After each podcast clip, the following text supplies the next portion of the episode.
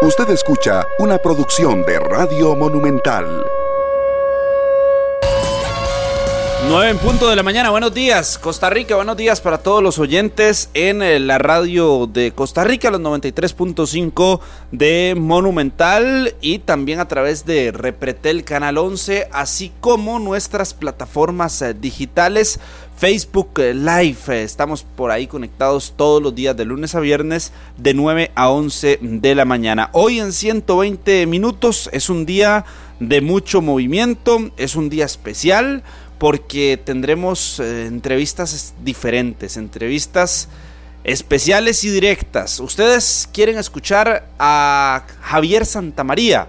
En cuestión de minutos lo tendremos con nosotros aquí en completa, eh, completamente en vivo con nosotros con André Aguilar, que estará en el Centro de Alto Rendimiento. Javier Santamaría, gerente deportivo de la Liga Deportiva Alajuelense, el gerente por el cual muchos preguntan, que se observa poco ante cámaras, se escucha poco en los micrófonos, pues hoy estará con nosotros en 120 minutos después de la contratación, por cierto, que hizo la liga del eh, guardameta Alejandro Duarte, portero peruano que llega al equipo de la Liga Deportiva La Jualense, 29 años, nació en Alemania, es eh, nacionalizado peruano, tiene doble nacionalidad convocado en eh, la última fecha de la eliminatoria mundialista con la selección de Perú y también ha formado parte de selecciones menores. Es el nuevo guardameta de la Liga Deportiva Alajuelense. Además, estuvo durante prácticamente todo el 2023 en el banquillo del Sporting Cristal. Ese será uno de los temas que aborde André Aguilar con el gerente eh, deportivo del cuadro rojinegro, Javier Santamaría. Y además del gerente de la liga. Atención con esto, oyentes de Monumental, y para que nos acompañen durante toda esta mañana en 120 minutos, porque desde la Federación Costarricense de Fútbol tendremos contacto en directo con Harry McLean, Pablo Guzmán y Daniel Martínez. Ahí serán dos entrevistas con personajes que usted quiere escuchar, estoy seguro. El primero de ellos, Claudio Vivas. Claudio Vivas, que es el director deportivo de la Federación Costarricense de Fútbol. Con él tendremos una amplia conversación también aquí en 120 minutos. Y como se dice popularmente, el plato fuerte en la mesa será el señor Osael Maroto a partir de las 10 con 30 minutos. Desde hace algunos días lo hemos anunciado a través de las redes sociales y hoy se convierte en una entrevista cara a cara, en una realidad, con el presidente de la Federación Costarricense de Fútbol. Por primera vez en su gestión, Osael Maroto atiende a nuestro programa a 120 minutos a partir de las 10 con 30 minutos de la mañana. Estos tres personajes serán parte del eh, programa de las mañanas en Costa Rica de 120 minutos y con Osael Maroto serán múltiples temas sorpresas también en estas entrevistas que tendremos para todos ustedes en esta mañana de 120 minutos. 9 con 4. Vamos a la pausa y ya regresamos. Ya les dije, hay entrevistas directas en 120 minutos, así que no se despegue de la pantalla de Canal 11, no cambie en la radio los 93.5 FM, ni tampoco quite el Facebook Live. Vamos a la pausa, ya regresamos.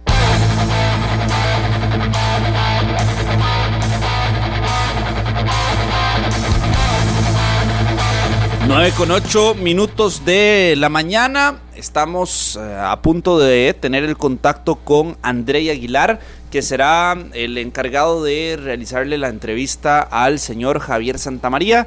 En otros temas, antes de tocar el tema de Liga Deportiva Alajuelense, el Municipal Grecia envió en las últimas horas una carta formal solicitando la reprogramación del eh, partido entre el cuadro griego y el Deportivo Saprissa que está pactado para este jueves. En las próximas horas se tomará una decisión por parte de la UNAFUT. Además, Anthony Contreras tiene nuevo equipo, jugará en el Pafos FC de Chipre. Es su nueva casa, son los mismos dueños del Riga, pero ahora estará en el Pafos de Chipre. Marcha en la cuarta posición este equipo. Dos noticias que eh, surgieron en las últimas horas. 9 con 9 minutos de la mañana. André Aguilar está completamente listo para traernos la entrevista con el director deportivo, el gerente deportivo de la Liga Deportiva Alajuelense. Habla muy poco, Andrei, pero esperemos que hoy sea directo, sea claro con lo que sucede en la escuadra rojinegra. Andrei, buenos días.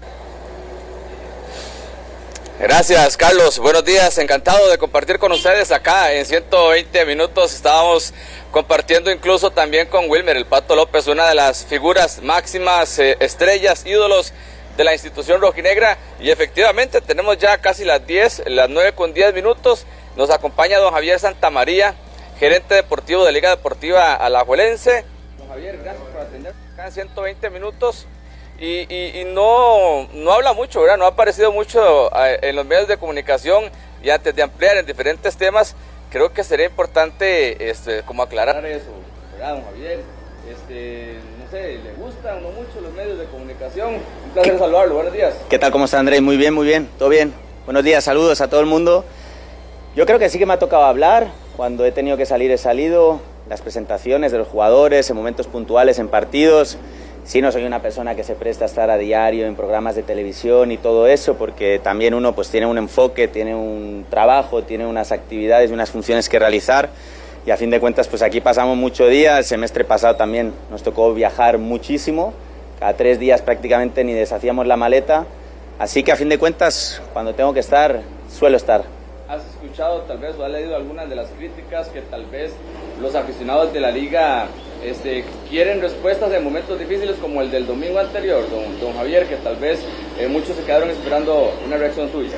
Creo que es normal. A, a fin de cuentas estamos en un club grande, sabemos la presión existe a diario, no solamente un día de partido, un día de entrenamiento, un día de viaje, un día de concentración. Estamos expuestos al público, sabemos que nos evalúan diariamente. Eh, nosotros tenemos un plan de acción internamente en el club. El día domingo, después del partido, pues la Junta Directiva quiso salir al frente para, pues para prestar apoyo, para decir las cosas que, que están marchando bien, que estamos tranquilos, que estamos eh, trabajando bien y con, apoyando al cuerpo técnico y, así lo decidimos. Tal vez puede ser por la cultura también, don Javier, ¿verdad? Porque aquí en Costa Rica sí está muy acostumbrado a que el gerente eh, hable constantemente, esté en programas, esté en todas las transmisiones, todos los partidos, pero es como el mismo perfil, el suyo, el de Antonio Solana. No sé si tal vez este, esta figura de la gerencia deportiva en España o en México se manera de otra forma. Sí, la verdad yo a veces siempre cuento la anécdota, ¿no? Yo siempre digo que normalmente el director deportivo, en los clubes en los que me ha tocado estar anteriormente o lo que uno ve en Europa y tal, no, no, no es muy conocido, no es una figura que aparezca mucho en público aquí me sorprende y, bueno, y, se respeta, ¿no? Es parte de la cultura. Uno va a tomar un café y de repente pues lo conocen y le piden una foto, ¿no? Y esas cosas quizás no estamos muy habituados, pero bueno, lo llevamos de la mejor manera. Siempre tratamos de atender a la gente y de poner buena cara. Lo importante es eso, aclarar que no se esconde, don Javier. No, no, no, para nada, en ningún momento. Don Javier, Ayer le cuento que sorprendieron con esa contratación de Alejandro Duarte. Nadie se la esperaba, un guardameta. ¿A qué se debe la llegada de un portero de este tipo y de este perfil? Es una petición que hemos tenido entre, dentro del cuerpo técnico, un poquito en vistas de que pues, tenemos dos porteros de, de gran nivel. Lo que pasa que también preveniendo que si le pudiera pasar alguna cosa a alguno de ellos, el resto de chicos que tenemos en la liga menor están un poquito largos entonces también se presentó una buena oportunidad con Alex, que es un portero de muchísima experiencia y al final sabemos que la liga siempre que tiene que tener una planilla competitiva y tiene que tener a los mejores y se presentó la ocasión y lo valoramos y decidimos que, traerlo podía sumar al equipo también. ¿Ya lo conocía? ¿Tenía alguna referencia? ¿Había compartido con él en el fútbol de México, por ejemplo, que él estuvo un año? Yo sabía de Lobos Buap, esto ya hace unos años, lo hemos estado siguiendo ahora en Sporting, eh, sabemos de referencias que hemos tenido, también en charlas con el club y demás, es que es un, una persona muy profesional, muy disciplinada, ha tenido proceso de selección, eh, es un gran portero y una gran persona que también viene a sumar al vestidor. Entonces estamos muy contentos, hoy ya se integró. Ayer incluso eh, hablamos con Leo, hablamos con Byron, se les explicó para que también ellos estuvieran enterados de la llegada de Alex. Todo perfecto, todo fenomenal. Al final la gente que está aquí en el club sabe que es un club de mucha exigencia y, que tiene unas planillas con mucha competición y a fin de cuentas es uno más que viene a competir por un lugar. ya Duarte está aquí, ya está integrado. Sí, sí, sí. Ayer en la noche, integrando. No sé, tal vez utilizar una, una plaza de extranjero para un guardameta, no sé si es como limitar en otras opciones o otros sectores del terreno de juego, don Javier. Nosotros ya tenemos la plantilla cerrada, eh, todavía ahí nos quedan dos plazas, y a fin de cuentas pues no le veo yo ningún inconveniente en si es o no extranjero. Al final mientras sea un jugador con capacidad que venga a sumar y a, mostrar más competitividad al equipo, pues, siempre serán bienvenidos, sean de carácter nacional o de carácter internacional. En el caso del carácter internacional, evidentemente siempre estamos eh, sometidos a, la plaza, ¿no? a que la tengamos libre y en este caso pues así es. ¿Está tomando previsiones a la Juelense por el tema de que Leo finaliza contrato en junio? ¿Ya empezaron a hablar con Leo o si al contrario ya se renovó con, con el guardameta actual de la liga? Nosotros las evaluaciones las hacemos hasta final de semestre. Eh, desgraciadamente no tenemos una bola mágica para poder adelantarnos al futuro y prevenir qué es lo que va a pasar. Trabajamos para lo que pase es ganar títulos evidentemente es nuestro, nuestro enfoque en el día a día, pero no sabemos lo que va a pasar de aquí hasta junio. Entonces, hablar de lo que va a pasar en junio creo que todavía está, está muy lejos. Apenas llevamos ni cinco jornadas del torneo nacional y tenemos que estar enfocados en el día a día aquí, no podemos pensar en el mañana. Javier, hoy que finaliza el periodo de inscripciones y el mercado de fichajes, ¿alguna otra sorpresa o ya está totalmente cerrada la, la planilla liguista? ¿Alguna salida, algún préstamo, alguna llegada? hasta las 12 de la noche uno nunca sabe, pero en principio prácticamente ya con la llegada de Alex ya daríamos por cerrado todo. ¿Cuántos jugadores tiene actualmente Andrés Carabica en su plantel? 24 más 3 porteros.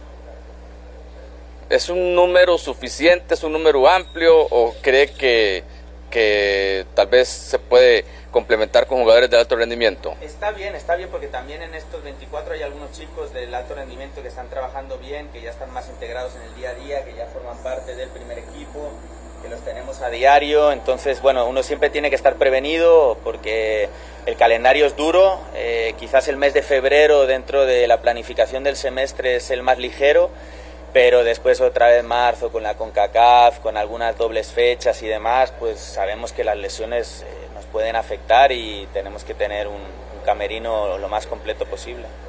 Eh, ya eh, tienen claro el tema para planificar ese partido. Ahorita en febrero ustedes, pues evidentemente no tienen competencia, pero ¿cómo avanza eso para el posible rival de Alajuelense en octavos de la, de la Copa de Campeones? Nosotros ahora mismo pues ya vamos a, a, empezar a analizar a los posibles rivales, ¿no? de Panamá y New England. New England está en periodo de descanso, pero igualmente pues trataremos de, hacernos con algunos partidos. Nos hemos planteado incluso la posibilidad de viajar a verlos en vivo para tener un poquito más de feedback, eh, un poquito más real. Estamos analizando eso en agenda para el mes de febrero. Eh, con el CAI es más fácil porque podemos ver los partidos, podemos tener en, videos.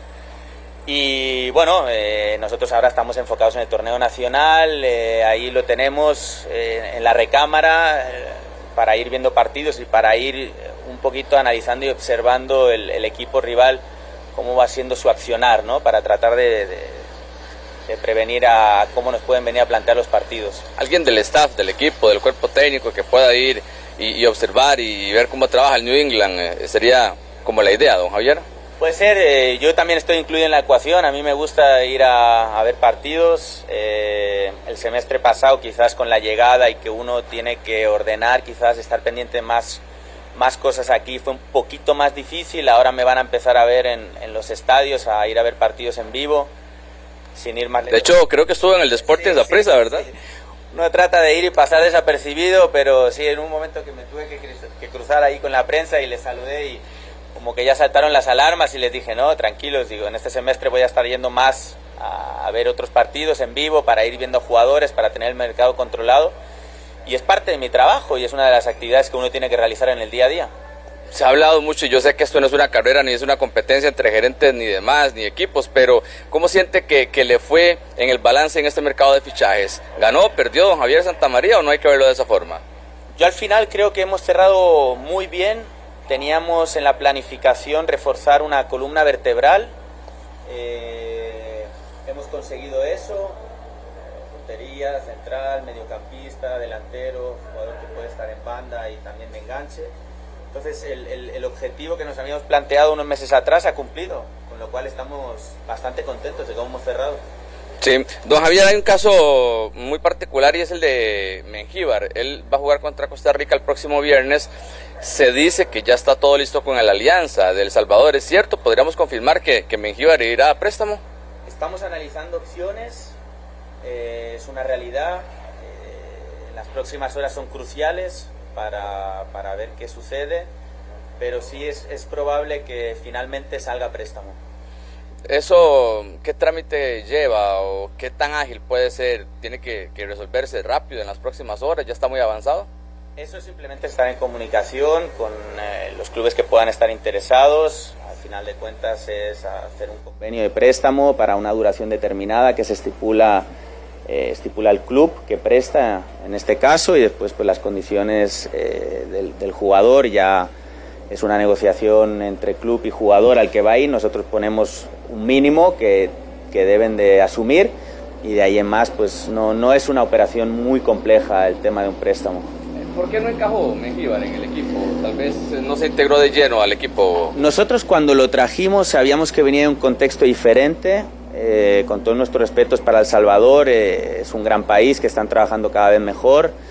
Eh, sabíamos que el nivel de la Liga de Costa Rica estaba un peldaño más arriba, sabíamos que eso a cualquier jugador le puede costar, incluso aunque venga de Europa, aunque venga de otras ligas, el ritmo es distinto, la exigencia de la liga es muy grande.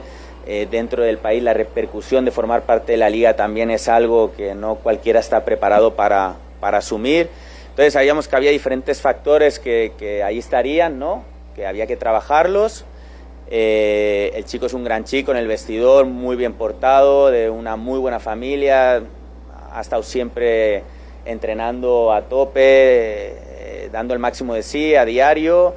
Yo creo que el entrenador igual también le ha dado sus oportunidades, ha tenido sus juegos. Evidentemente la afición y todo el mundo siempre quiere que los jugadores todos jueguen todos los partidos. A veces cada partido requiere y tiene unas demandas determinadas, entonces el entrenador, en base al plan de partido, pues hace una elección de unos jugadores.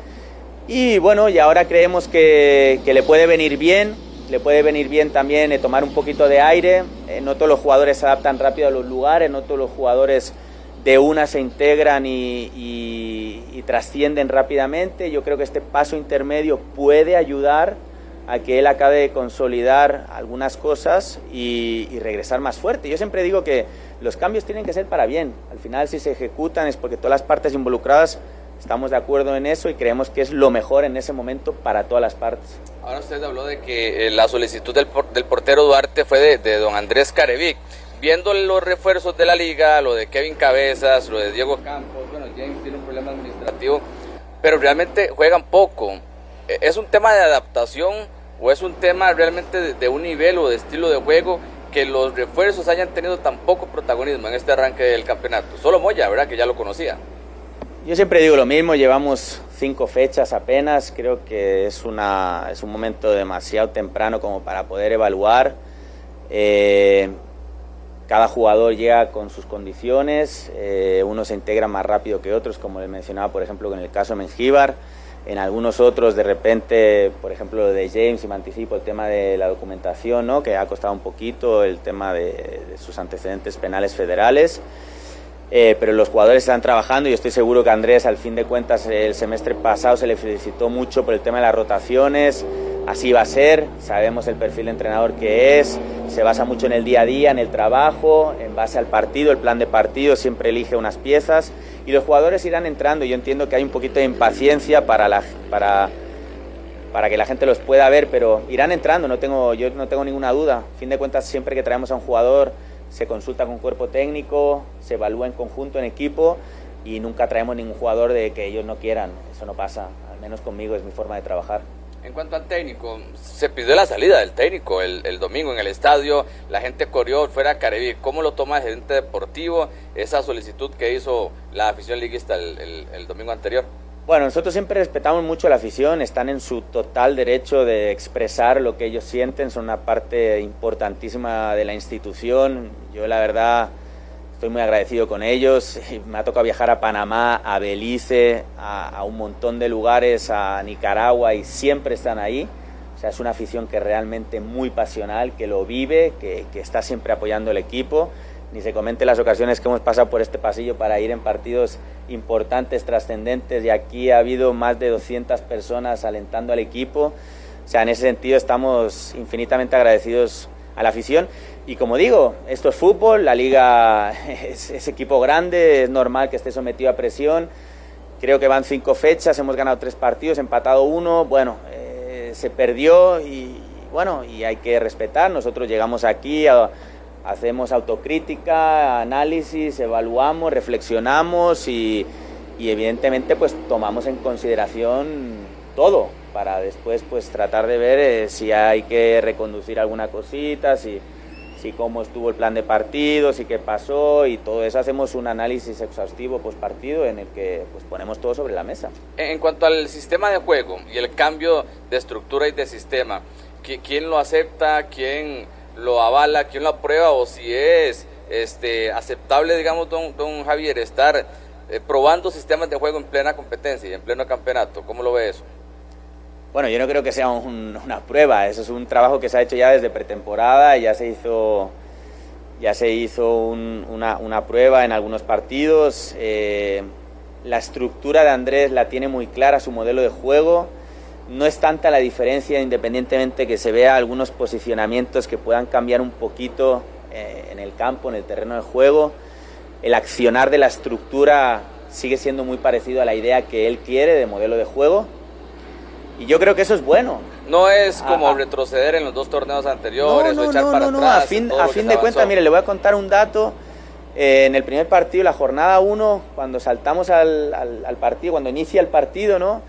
Eh, Sporting no se esperaba quizás eh, esa estructura, ¿no? Y, uno ve que al minuto 5, pues algunos jugadores los mandan a calentar y entre ellos empiezan a comentar eh, pues lo que están viendo, que, que, que, quizás no se esperaban, ¿no? Que el equipo saliera presentando ese esquema de juego. Y yo creo que es algo bueno. Eh, en momentos puntuales se va a poder usar unos, en momentos puntuales otros. Nosotros tenemos unos jugadores de grandísima calidad para adaptarse a muchos estilos de juego y y eso nos permite tener esas armas. Al final son, son armas, yo creo que son estrategias que uno puede llegar a un partido y decir, hoy te lo planteo así, mañana te lo planteo así. ¿no? Y de esta manera también el rival cuando te analiza tiene que analizar tantas cosas porque hay tantas variantes que al final cuando llega el momento del partido dice, eh, y, estos hoy cómo me, van a, cómo me van a venir a atacar y cómo se me va a presentar el equipo. Entonces yo creo que eso es positivo, es positivo y, y, y es algo que suma. No ser predecible. Exactamente en cierto punto, pues eso es una forma de también decir, mira que te puedo venir así, mira que te puedo venir así, mira que me puedo cambiar, mira que dentro del mismo partido te puedo dar vuelta a esto y te puedo plantear otro esquema. Entonces, yo creo que eso siempre es muy interesante. Bien, hay mucho trabajo atrás para tener al equipo preparado por si hay algún cambio en un momento puntual, que los jugadores se ajusten y que todo siga funcionando acorde a lo que el entrenador quiere. Este tema creo que tal vez los más sacrificados son los laterales, porque hemos visto su Hander nueve minutos en el torneo. Todos los minutos se los ha llevado Ian Lawrence. Ubican Carlos Mora como lateral por la derecha, está Yael y está Carlos Martínez. Eh, las conclusiones que hemos sacado es que tal vez este, limita mucho a Carlos Mora esa posición. ¿Cómo lo ve el tema de los laterales en la liga y si se le está eh, quitando potencial a Carlos Mora utilizándolo en ese puesto? Esto es muy sencillo. En el fútbol el jugador está a disposición del entrenador y a disposición del equipo. Y si el equipo tiene una necesidad puntual con un jugador concreto para un partido o un momento del partido, el jugador tiene que estar preparado. Entonces yo no le veo ningún inconveniente que un jugador en un partido puntual esté jugando en una posición, en otro pueda estar en otra, en otra diferente. Mientras el jugador entienda lo que tiene que hacer en su posición y sume para el bien del equipo y del colectivo, no hay ningún problema en eso. Pero sí siente don Javier que hay jugadores que rinden más en un puesto que otro. Por ejemplo, Carlos Mora es determinante en el uno contra uno como extremo. Eh, ¿Usted se acuerda del partido de la jornada 1? Ustedes decían, bueno, yo escuché que decían que Carlos Mora estaba jugando de, lateral, ¿no? Ahí estaba un poquito más de carrilero por, por, el sistema de juego. De los mejores jugadores del partido, de los más incisivos en ataque, ¿quién fue? El lado de Joel Campbell y de Carlos Mora, ¿no? Entonces también eh, la gente tiene que analizar que en momentos puntuales esa sociedad puede generar muchas cosas, ¿no? Y no solamente es verlo como que está jugando de lateral y que ahí pierde, no sé, pierde proyección o valor o que pierde sus, capacidades. ¿no? sus capacidades. No, no, no. Yo siento que hay momentos puntuales que el juego requiere determinadas cosas y el entrenador lo quiere conveniente y para adelante. Siente que le falta un 10 a la liga, un armador de juego. Tal vez Suárez utiliza ese número en la camiseta, pero creo que él ha venido a menos en su nivel, es lo que hemos analizado. ¿Siente que le falta un 10 a la liga o en ese eh, esa figura dentro del campo no, la necesita? No, yo pienso que ahí hay varios jugadores que pueden ocupar esa posición. Tenemos a Aaron Suárez, Diego Campos puede jugar, ahora que se regrese Johan Venegas puede jugar de 9, puede jugar también por detrás de los 9, Joel Campbell en momentos puntuales también se ha ocupado en esa posición. Como les dije el día de la presentación de los jugadores, lo bueno de muchos de los jugadores que hemos traído es que, que son polivalentes, pueden jugar en diferentes posiciones, eso siempre ayuda. Eso también es factor sorpresa para los equipos contrarios porque no saben en dónde se van a encontrar a uno o a otro. Eh, eso también nos hace un poquito más imprevisibles.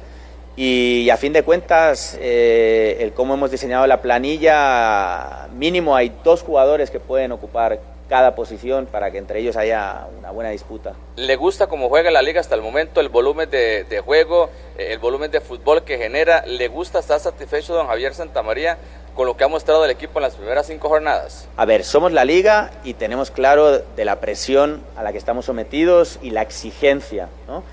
Entonces tenemos claro que evidentemente nos gustaría salir todos los partidos y poder ganar eh, tranquilamente, pero todos los rivales cada vez están más fuertes, cada vez eh, te, la pone más complicada. Nosotros muchas veces nos toca jugar contra equipos que, defienden mucho y muy bien, ¿no? especialmente contra nosotros. Entonces a veces es, difícil ¿no? poder, poder eh, quizás marcar más goles como a todos nos gustaría. Pero siento que el equipo ha respondido bien, hemos estado sólidos en defensa, hemos tenido ocasiones. La preocupación sería si no tuviéramos ocasiones, pero como hemos ido teniendo y bueno, quizás no hemos estado muy acertados a la hora de, anotar goles, pero bueno, yo creo que eso poquito a poco pues irá llegando y en algún momento puntual ojalá llegue un partido en el que también podamos anotar más goles y todos agarren un poquito más de confianza. Pero yo al equipo lo he sentido bien, los he visto a los... sentido de evolución, torneo tras torneo? Evolución, por ejemplo, en clausura 2023, después de la apertura 2023 y ahora este bajo las órdenes de don Andrés ahora tirando de memoria no te podría decir a estas alturas del semestre pasado cómo estábamos, pero creo que en puntuaje más o menos, creo, ¿no? Nos tocó empatar en Sporting y algún partido más que creo que no nos fue bien. 3 a 3 con Liberia. En el arranque, sí. Entonces yo siento que el equipo estamos bien. Eh, la pretemporada en la ventana de invierno es corta, es muy cortita. Nosotros vinimos de un trajín de seis meses muy duro apenas tuvimos entre 10, 15 días para descansar y otros poquitos 15 días para preparar al equipo. Evidentemente pues no es suficiente, pero creo que cada vez nos estamos sintiendo mejor, los jugadores están entendiendo mejor su rol, los nuevos se van integrando, cada vez eh, estarán participando más y, yo siento que vamos bien, vamos por el buen camino. Don Javier Santamaría, gerente deportivo de la Liga Deportiva La Juelense, tengo unas preguntas concretas, por ejemplo el caso de Matarrita. No sé si Alajuelense está interesado realmente en Ronald Matarrita o es imposible una contratación de este tipo ahora de que cierre el mercado de fichajes.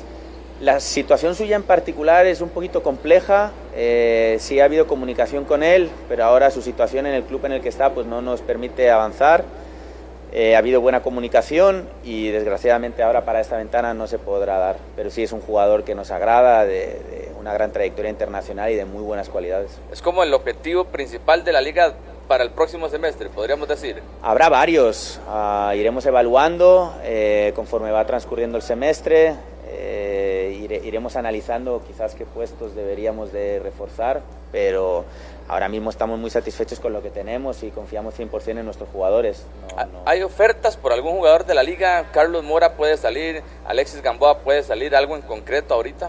Nos preguntan, nos preguntan bastante. La verdad es que hay varios equipos que, que muchas veces pues, preguntan de la situación de, de jugadores, eh, pero hasta el momento nada en firme sobre la mesa.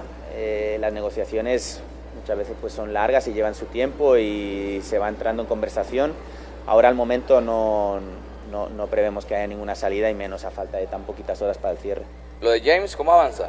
Lo de James vamos bien, Ojalá y esta semana hagamos un avance gigante en su situación. Eh, él está entrando muy bien, muy comprometido, eh, con muchas ganas ya de poder sumar al equipo y estar a disposición del entrenador. Y esperemos que en breve, esperemos que en breve, a ver esta semana. ¿Cómo se les complicó ese tema, verdad, don Javier? Es, es, eh, era imposible prever eso, de que tal vez para un canadiense pues era tanto el tiempo. es un tema de protocolo del propio país de origen en, cuestiones de la obtención de la documentación y después del apostillamiento, o sea, no es nada que esté a nuestro alcance. Nosotros seguimos las reglas de aquí para las contrataciones, con las documentaciones, entonces pues no, no hay nada que podamos hacer, no, no, es algo que esté en nuestras manos. Más que a mí no le gustaría a nadie poder tener ya toda la documentación lista y que, el, y que Andrés lo tuviera a disposición, pero bueno, hay que tener un poquito de paciencia y esperemos ya arreglarlo en estos próximos días. Sí, bueno, se nos acabó el tiempo, don Javier. Vamos a tener más espacio. No sé si tal vez ahí en alguna transmisión podría atendernos y tener un poquito ahí más de... Por supuesto, pero muchas gracias. Con mucho gusto. Javier. Muchas gracias a ustedes por la invitación. Muy amable. Don Javier Santamaría es el gerente deportivo de Liga Deportiva La Juelense. Son varios temas. Yo sé que ustedes, los rojinegros, querían eh, escuchar al gerente al jefe de la parte deportiva en el equipo liguista y hemos tratado de evacuar algunas dudas. Carlos Serrano, estoy en 120 minutos, vuelvo con usted acá desde el centro de alto rendimiento, prácticamente 9 de la mañana con 35 minutos. Gracias, Andrei. BCR y Visa te invitan a conocer el trofeo del Super Bowl en Avenida Escazú este 31 de enero del 2024 de 4 a 9 pm. Diviértete con grandes actividades, beneficios especiales presentando tu BCR Visa. Atentos a eso, entonces 9 con 36 minutos de la mañana. Ya estuvo con nosotros don Javier Santamaría y será el turno desde la Federación Costarricense de Fútbol para conversar con don Claudio Vivas, director deportivo de la Federación Costarricense, y además Osael Maroto, Osael Maroto, el presidente de la Federación Costarricense de Fútbol, cara a cara con 120 minutos. Primera vez que nos atiende el nuevo presidente de la Federación de Fútbol. Fandeli lanza la nueva línea de abrasivos en corte y desbaste grano cerámico, mayor poder de corte, alta productividad de venta en las mejores ferreterías. Fandeli, 9 con 33 6 minutos de la mañana, 9 con 36 minutos de la mañana. Vamos a la pausa nuevamente, ya regresamos para tener con nosotros la entrevista completamente en directo desde la Federación Costarricense de Fútbol. 9 con 40 minutos de la mañana, hacemos contacto en directo con Pablo Guzmán, Daniel Martínez y Harvick McLean hasta la Federación Costarricense de Fútbol. Claudio Vivas en 120 minutos. Pablo, buenos días. El saludo a todos, muy buenos días, gracias por estar con nosotros. Las 9 y 41 de la mañana. Le agradecemos también a don Claudio Vivas que está aquí eh, esta mañana en 120 minutos. Eh, y de una vez arranquemos con, con, la conversación porque el tiempo apremia. Don Claudio, muchas gracias. Primero, eh, yo tengo que, que, consultarle algo que uno escucha y de, y de entrada. Es cierto que primero no hay buena relación entre usted y alguna gente de aquí mismo de la federación y que hasta en su momento han pedido la salida suya. Buen día, muchas gracias por visitarnos. No, la verdad que me sorprende tu pregunta.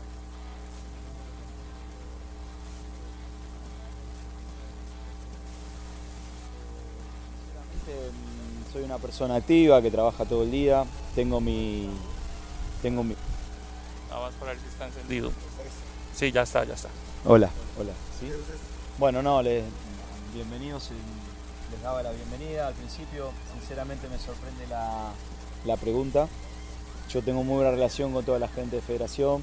Eh, estoy prácticamente mucho tiempo dentro de la misma.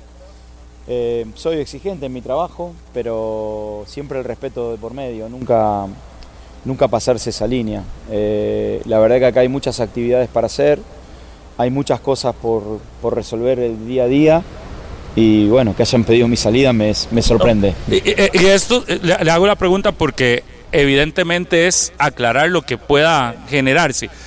Que a algunos no les gusta el estilo de Claudio Vivas, que es un estilo fuerte.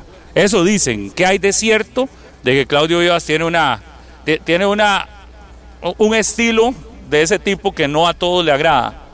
No, la verdad que yo me manejo con mucho respeto con todos los empleados. Eh, por supuesto que cuando es difícil congeniar, eh, cuando tenés que levantar la voz o cuando tenés que bajarla, la realidad es que todo líder y toda persona que lleva adelante, sobre todo acá que está en mano la, la selección de todas las divisiones, de todas las categorías, de todos los géneros, bueno, en algún momento estamos para tomar decisiones. Yo obviamente no tomo decisiones sin consultar al presidente, sin consultar al secretario, tenemos a nuestro director de evento que es Gustavo Araya y al comité ejecutivo. Sinceramente no hago lo que se me da la gana, eh, todas son cosas consensuadas y habladas, pero, pero bueno, eh, sinceramente sorprendido por la pregunta, aclarado que estoy muy cómodo, muy contento de estar acá. Por supuesto que todos los días hay que tratar de resolver situaciones de todo tipo, no, no solamente futbolístico. Soy una persona activa en cancha, estoy más tiempo en cancha que en oficina y soy una persona que siempre estoy eh, abierto a la consulta 24 por 7.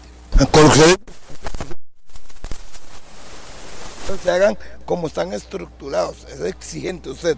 Y bueno, yo cuando llegué presenté la metodología de trabajo, presenté los lineamientos, el estilo de juego, y eso lleva un tiempo, requiere de perseverancia, encontrar la gente idónea para desarrollarla. Tuvimos muchos cambios en este último año, cambios por, gente que se ha ido, por gente que ha llegado nueva, entonces en ese aspecto todo es un proceso de adaptación. Yo la verdad que estoy muy contento con la gente que nos acompaña.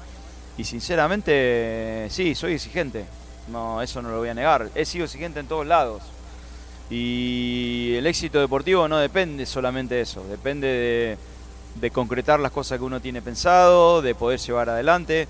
Nosotros estamos en, una etapa donde no podemos negociar el desarrollo de nuestro fútbol en todas las categorías, porque claro, tenemos a la vuelta de la esquina la definición para la Copa América, tenemos la definición que empiezan las eliminatorias, pero también hay un proceso de adaptación, de desarrollo que hay que poner en funcionamiento para el futuro de Costa Rica. Y eso es fundamentalmente a lo cual yo me aboco. ¿Tiene los resultados, don Claudio, que quería luego de un año de estar en el país?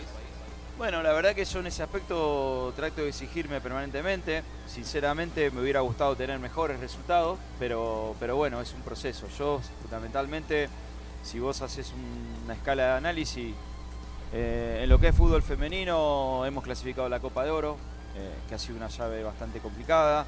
Las chicas de la sub-20 van a, van a participar en un mundial dentro de 7, 8 meses en Colombia. Eh, las chicas de la sub-17 se vienen preparando desde hace mucho tiempo, ganando todos los torneos que jugaron. Eh, y ahora nos toca una etapa difícil porque FIFA informó que clasifican solamente dos plazas.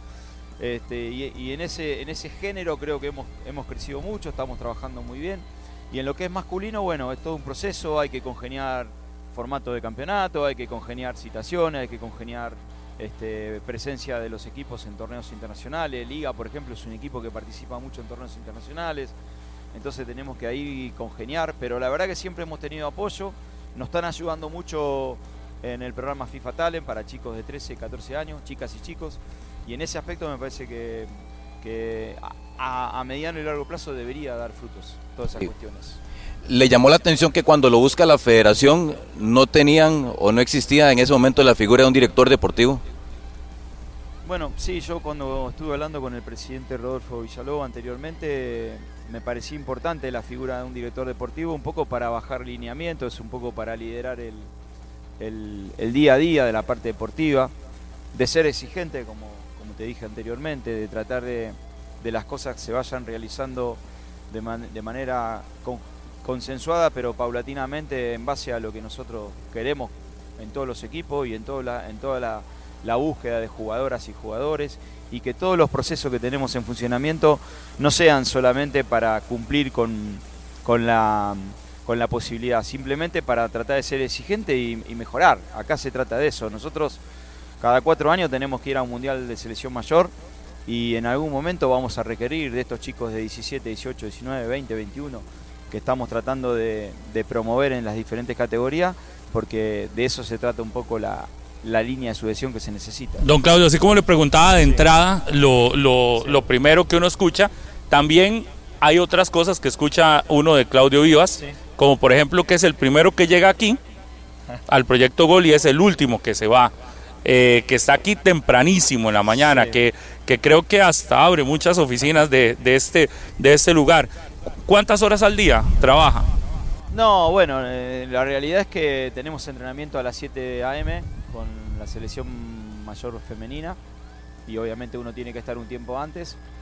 Y por ejemplo cerramos con algunos días de la semana con fútbol sala, entonces hay días que en- entro 6.30, 7 de la mañana como máximo y me voy a las 9, 9 y media de la noche, pero, pero bueno, es algo que también yo elijo, es algo que a mí me apasiona, me gusta.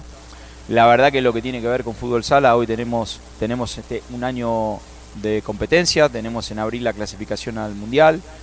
Eh, el lunes estuve presente en la final de- del- del torneo local, entonces en ese aspecto la verdad yo soy una persona que no, nunca me voy a quejar de la cantidad de horas, al contrario, siempre me gusta tratar de compensar el tiempo en, en resolver y tratar de darle a todas las selecciones lo que se necesita para llevar adelante el trabajo. Y otra cosa que dicen de Claudio Vivas es que prácticamente conoce a todos los jugadores, jugadoras de nombre, los identifica y no solo de los, de los equipos de, de fútbol masculino o femenino mayor, sino las divisiones, no sé si es cierto o no, pero eso lo hemos escuchado, las divisiones menores, fútbol playa, fútbol sala, de todos hasta el nombre y, y hasta averigua datos de la gente, quiénes son y todo esto. Sí, es parte de mi trabajo. Eh, yo lo que le digo a mis compañeros que por favor apellido, porque vieron que acá se usa mucho el nombre.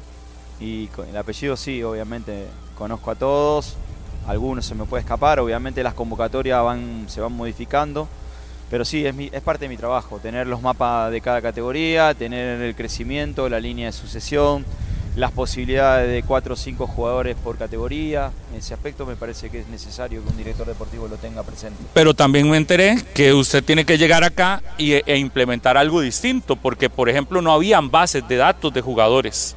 Y al no tener una base de datos era, cuando usted entra a este lugar era imposible prácticamente. Bueno, eso es cierto, eso es cierto y la verdad que no lo voy a, no lo voy a desmentir, al contrario, hay, hay que afianzarlo eso, porque ese es un poco el objetivo mío. El objetivo mío es, yo tengo un año más de contrato, es que cuando mi persona ya no esté más en la federación, es dejar un legado, dejar por lo menos los informes de lo que se hizo, eh, los jugadores que se fueron observando, los programas que fuimos desarrollando. Me parece que eso es muy importante, que cualquier persona que trabaje en una institución y mucho más en una federación que, que dependemos eh, nuestra representación a nivel país, es necesario y fundamental dejar un legado. Y ese legado puede ser bueno, malo, regular, pero la realidad es que es importante el- los informes para que el que sigue pueda tener desde un lugar desde donde comenzar. Y basado en eso, ¿qué jugador? Usted le preguntará por qué estuvo fuera, si tuvo rendimiento y se le da seguimiento para saber y llamar a cuentas al técnico por qué queda fuera X o Y jugador. Sí, por supuesto, tenemos comunicación, tenemos eh, en muchos casos eh, no estamos de acuerdo. Eh, hay algunos casos que, por ejemplo, a mí me parece una cosa, a otro le parece, al técnico le parece otra. La realidad es que lo que tiene que ver con, con la decisión final es del entrenador. Yo, por supuesto, como hombre de fútbol, como técnico de fútbol, que, que- toda la vida estuve en un campo de juego, tengo voz propia como para dar una opinión y como para poder muchas veces este, convencer al técnico de que esa decisión no es la acertada. Pero siempre la última palabra es del técnico, de todos, de todos los técnicos que, que dirigen las categorías. Pensando en corto plazo, que es el juego del viernes, eh, don Claudio, la convocatoria actual, ¿cómo la evalúa? Hay ausencias y mucha gente también, muchos aficionados han notado ausencias importantes de acuerdo al nivel. eh, ¿Y, y qué logró hablar ya con Gustavo Alfaro de este llamado? Bueno, en realidad eh, no ha sido fácil la convocatoria. Teníamos otros jugadores, el profesor Alfaro tenía otros jugadores en el radar. Eh, la negativa de algunos clubes, estoy hablando de los clubes del extranjero, eh, que, hicieron, que no hicieron posible la convocatoria de los jugadores. Y en lo que tiene que ver con, la convocatoria a nivel local es, es, conocimiento del profesor Alfaro en el día a día, en entrenar doble turno con los jugadores. Los chicos y el cuerpo técnico están haciendo un trabajo muy importante a partir del día lunes por la mañana, en, doble sesión todos los días, inclusive el jueves mismo, antes del partido, antes del día viernes.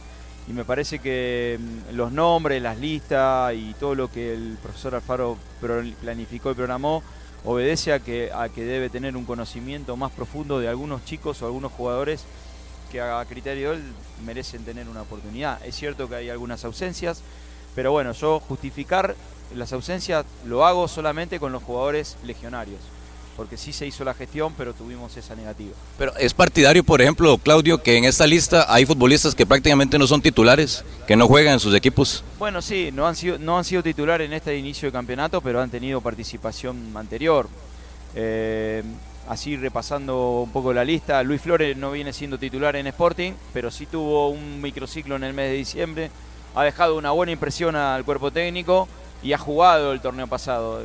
Es circunstancial que no esté jugando ahora y bueno, eh, evidentemente al profe Alfaro le quedó esa idea de que en diciembre ha sido un jugador que puede darle alguna respuesta a la selección. Por ejemplo, el caso de Michel que llama tanto la atención. Eh, el preparador físico de la liga decía el domingo en transmisión eh, a todos los medios que él no podía hablar ni siquiera a Mitchell porque no ha estado con él más que un entrenamiento cuando llegó.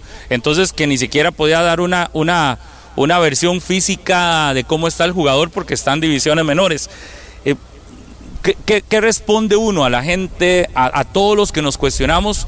Realmente una convocatoria de jugadores, en este caso no son algunos titulares, otros ni siquiera un minuto en cancha, don Claudio. Pero ¿quiénes son los que no tienen? Mitchell no tiene un minuto en cancha. Fernán Faerron no tiene un minuto en cancha todavía. Faerron tiene seis fechas de suspensión y es un jugador que ha sido observado en el torneo pasado.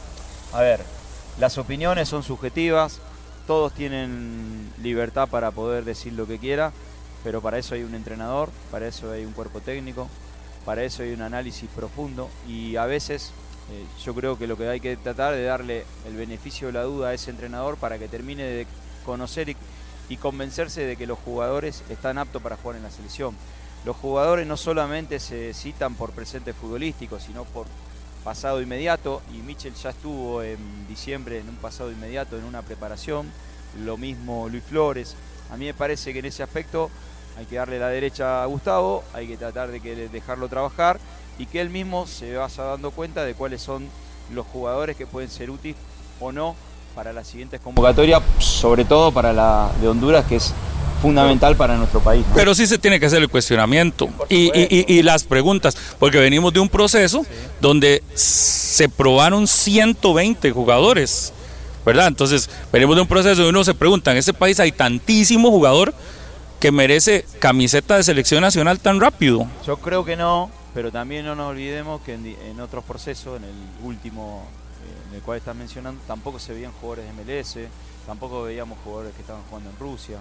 Entonces, en ese aspecto me parece que este cuerpo técnico lo que hace es tratar de monitorear a todos los jugadores ticos en el mundo, eh, no dejando de lado ninguno, además con la ayuda nuestra de la dirección deportiva, de aportar algunos, algunos jugadores, algunos datos de chicos jóvenes que a lo mejor no están teniendo un nivel adecuado, pero sí el pedido es darle seguimiento, algunos jugadores que necesitan tener un seguimiento, porque claro, a nosotros lo que nos importa es nuestro próximo partido, que es el inmediato, pero también hay que ir preparando cosas para más adelante, y es por eso que este partido del viernes, que se programó en una fecha no FIFA, no va a ser el único, trataremos de hacer alguno más, porque sí es necesario que el profe Faro, que ya lo hizo en Ecuador, eh, probar jugadores, tratar de no llegar a esa cifra, porque yo no la comparto, pero sí que por lo menos él se saque esa duda en entrenamientos y en el día a día, que es el mejor lugar para poder descifrar la calidad o no del jugador.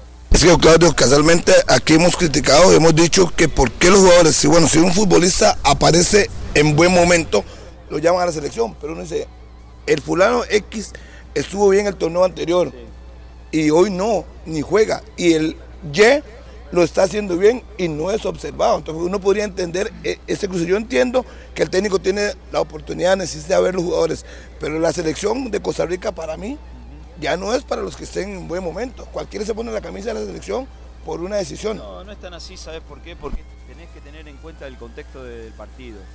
El contexto del partido es de una fecha no FIFA, donde los dueños de los clubes te dicen que no, eh, te dan la negativa de la sesión de los futbolistas y vos en base a eso no, no armas el mejor equipo o el, equipo que vos te estás pensando.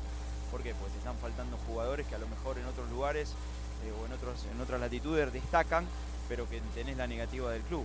Ahora, la realidad es que en ese aspecto no nos podemos poner de acuerdo porque eh, el fútbol es subjetivo. En este caso, la decisión de la convocatoria obedece a una decisión exclusivamente del profesor Alfaro, de su cuerpo técnico, de cosas que en el poco tiempo de conducción han evaluado, el caso de Michel, el caso de Flore y el caso de otros más. En la convocatoria pasada se criticó que se citó a Lescano. Bueno, Lescano era verdad que no era titular en su equipo, pero Lescano había tenido un buen pasado futbolístico en selección nacional. No solamente en la sub-23, no solamente en, torneos amistosos, sino en, los partidos que le, había tocado jugar en el Pero usted cree, don Claudio, que hoy el listón está bastante alto para ser llamado a una selección. Yo creo que no. Yo creo que el nivel de los jugadores eh, no, no, es superlativo en, todos los aspectos. Me parece que, salvo algunas excepciones, el caso de Bugalde, el caso de Leal en Nashville, bueno, y algunos y otros que destacan en nuestro fútbol local, me parece que necesitamos un poco más de ese jugador que se expresa sobre todo en el fútbol de, de, del exterior, porque necesitamos que los jugadores tengan más participación. Pero eso es un problema. Ese es un problema que nosotros en Brasil 14, que ustedes en Brasil 14 no lo tenían, porque de los 11 titulares que jugaban, 9 eran titulares en sus clubes, legionarios. Uh -huh. Y eso es algo que nosotros tenemos que lograr, pero no depende de nuestro seleccionador, ni tampoco depende de, de mi persona. Depende también del, del futbolista, del rendimiento y de, y de los lugares donde eligen ir a jugar. Hay jugadores donde eligen ir a jugar que la verdad yo lo pensaría dos veces. Pero bueno, esa es una cuestión más subjetiva de mi parte porque el, que decide, el que decide es el jugador, el representante, el club, el fin de cabo. Acá hay jugadores que no están en la órbita todavía de nuestra selección, que han tenido buen rendimiento. El caso de Alcócer, que todavía no se ha podido eh, poner a punto en Bélgica. Zamora, que viene entrando eh, en los partidos de Grecia. Yo creo que nosotros tenemos, sí, buen caudal, pero todavía no tenemos ese pico alto de rendimiento y eso es algo que nosotros tenemos que tratar de lograr. A mí, a mí, me, a mí me genera eh, la incertidumbre el hecho de sí, de tantos jugadores, de tan rápido tener una convocatoria a selección nacional y exjugadores de selección diciendo que en Costa Rica ponerse una camiseta de selección se vuelve muy fácil en este momento. Eh, pero digamos que se les da el beneficio de la duda. Don Claudio, lo que pasa es que estamos en un momento donde no hay tanto tiempo eh, y, y, si seguimos haciendo eso, ¿cuándo vamos a poder ver terminado usted como director deportivo este proceso donde cualquiera hoy se pone una camiseta de selección nacional y compite con selección nacional?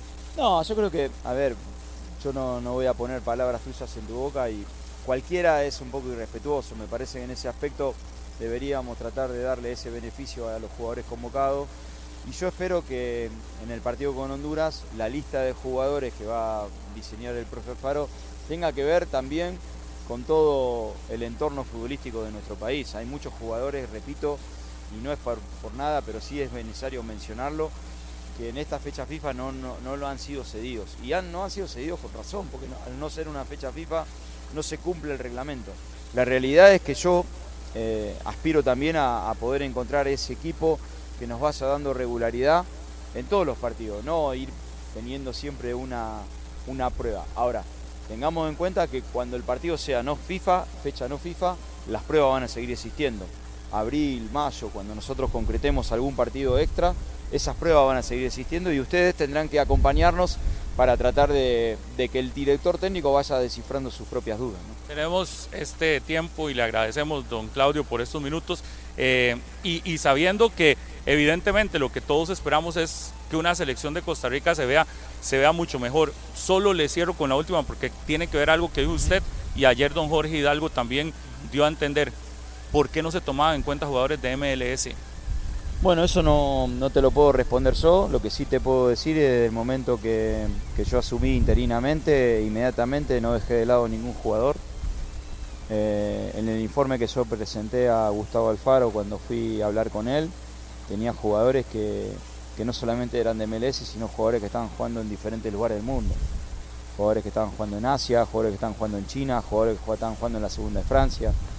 En ese aspecto me parece muy importante analizar todo el radar porque todos los jugadores merecen ser observados, por lo menos los que demuestran un nivel adecuado y, y que tienen una edad adecuada para, para un futuro inmediato y un futuro lejano. Así que en ese aspecto eso es muy importante destacar, este cuerpo técnico lo hace y bueno, y esperemos que con el correr del tiempo y con el correr de los partidos vayamos encontrando esa regularidad, ese equipo que nos represente y que nos dé resultado, que es lo que todos queremos, definitivamente es lo que todos queremos, ustedes y nosotros.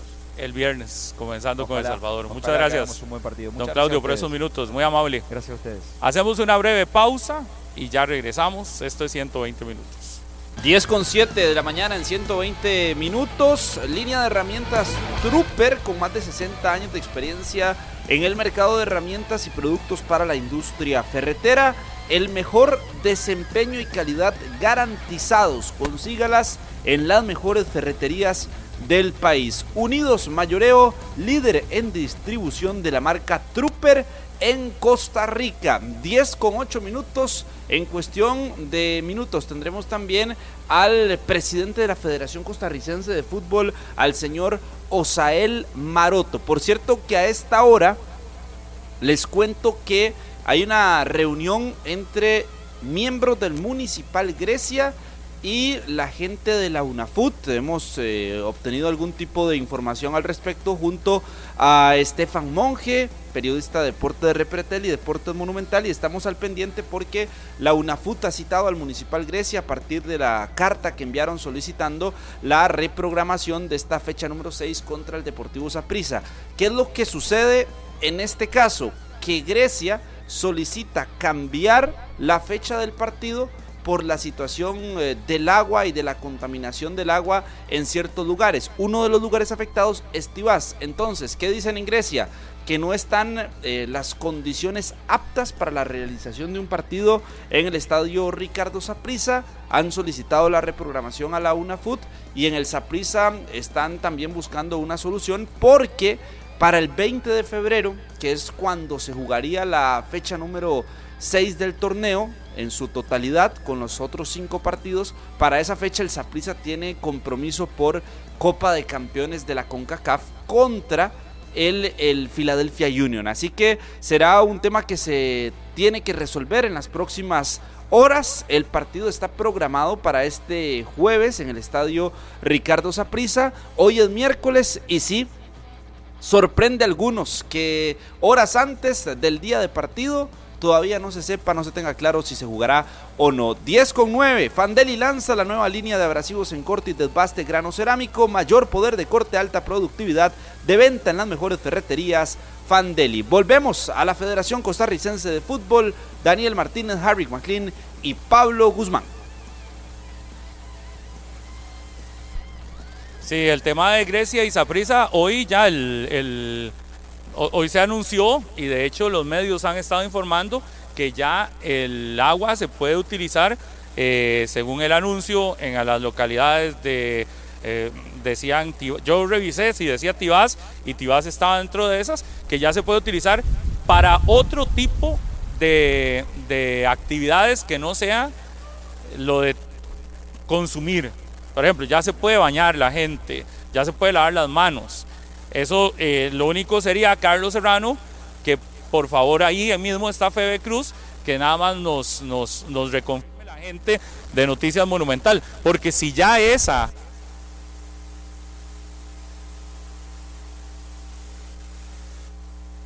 de Grecia, pero, pero, eh, pero, pero ahí, lo que tendríamos que hacer es sencillamente consultar si ya hay esa directriz que la leí hoy precisamente en la mañana en medios de comunicación y que la gente de Noticias Monumental hoy nos podría ratificar, corroborar cuál es la situación con el agua eh, y después la UNAFUT, que aquí mismo está, esperar a ver si hay alguna resolución al respecto, ¿verdad? Tal vez doña Vicky nos esté escuchando o la gente de prensa de la UNAFUT y nos quiera aclarar qué va a suceder con eso, pero si hay una, eh, si ya hay una directriz por parte del Ministerio de Salud de que se pueda utilizar,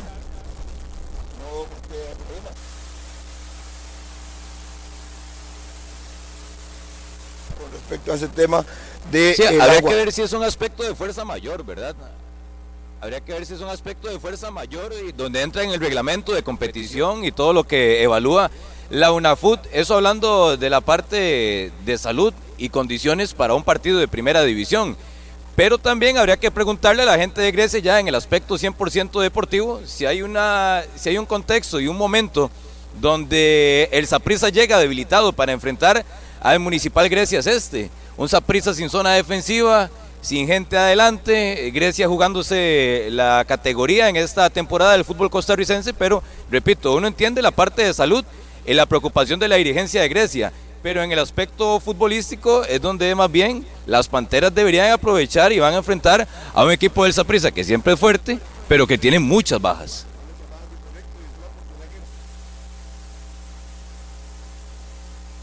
Aquí seguimos con el mismo inconveniente. sí, no, no, hoy, hoy está fatal el tema del sonido, está fatal. Ahora sí, yo creo que ya. Vamos a ver si ya Vamos a ver. A ver, Bueno, a ver, esperamos. hablando usted, a ver. Sí, decía que bueno, es el, el momento oportuno para el equipo de Grecia intente de bajar eh, la diferencia, intentar ganar esa prisa que tiene, ya lo decía Martínez, muchas bajas, es un momento oportuno y si todo está en regla y pueden jugar hoy, creo que si no aprovechan hoy, no hay cuándo, porque con el equipo Saprissa, con su equipo armado, en Tibás va a ser muy difícil que le gane. Y si es hoy, deberían de jugar. Si hay un inconveniente, queda claro, pues está bien, pero si ya todo está en regla, me parece que no hay excusas para buscar la situación de suspender el partido y demás. Vamos a ver qué ocurre y que la UNAFUT tome cartas en el asunto. Pero si ya todo está en regla, no veo por qué hay que cambiar. Y sobre todo a estas horas, Pablo, prácticamente a 24 horas del compromiso. No, no, y de hecho estoy leyendo la nota en el web, en el sitio web de Monumental que dice Salud anuncia que algunas comunidades pueden utilizar agua para lavado de manos y bañarse. La lista de lugares que comunicó el Ministerio de Salud es la siguiente. Eh, vamos a ver. Eh, hay un montón de lugares de Guadalupe. Aquí veo Guadalupe, prácticamente todos los lugares de Guadalupe. Eh, dice Guadalupe, Guadalupe, prácticamente todo Guadalupe ya. Eh, no, no leo acá si Tibás, aquí, comunidades del cantón de Tibás, por ejemplo.